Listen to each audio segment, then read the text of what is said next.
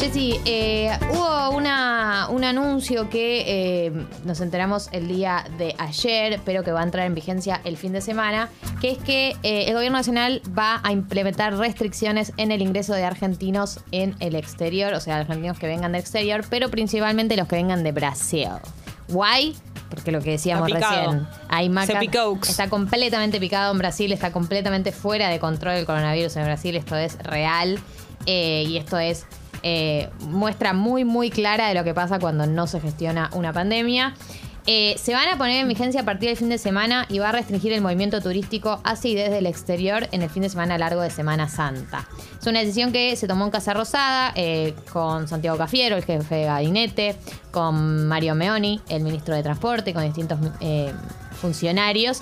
Eh, y la idea es que a medida que pasen los días eh, se empiecen a anunciar una serie de medidas restrictivas que desalienten el ingreso de argentinos del exterior para poder contener eh, el impacto de la segunda ola. Recordemos que ayer tuvimos 9.900 casos eh, de coronavirus, que fue el récord de casos desde el 2 de febrero. O sea que la segunda ola eh, está acá. No, es que, viste, como que yo decía, bueno, se viene, parece que se No, no, viene. ya está. Bueno, fue medio también lo que pasó a fin de año pasado, ¿no? Que era como, bueno, en algún momento y de repente en diciembre escaló, escaló, escaló. Por suerte bajó eh, rápidamente, no se sostuvo tanto tiempo. Pero esta segunda ola es distinta porque es la verdadera, con B larga, la verdadera segunda ola. Eh, y la verdad es que...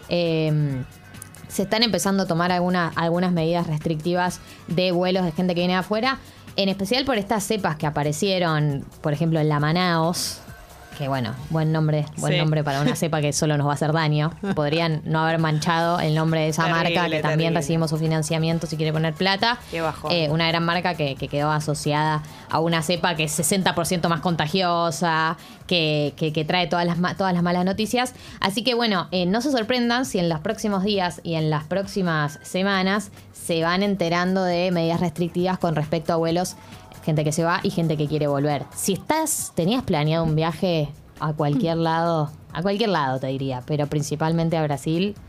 Yo te recomiendo que si lo puedes posponer, que lo pospongas, porque no, se, no, no te va a ser fácil irte y no te va a ser fácil volver. Y además, eh, los que ingresen desde el exterior van a tener que pagarse el hisopado. Antes viste que te lo hacían ahí en Ezeiza, Gratarola.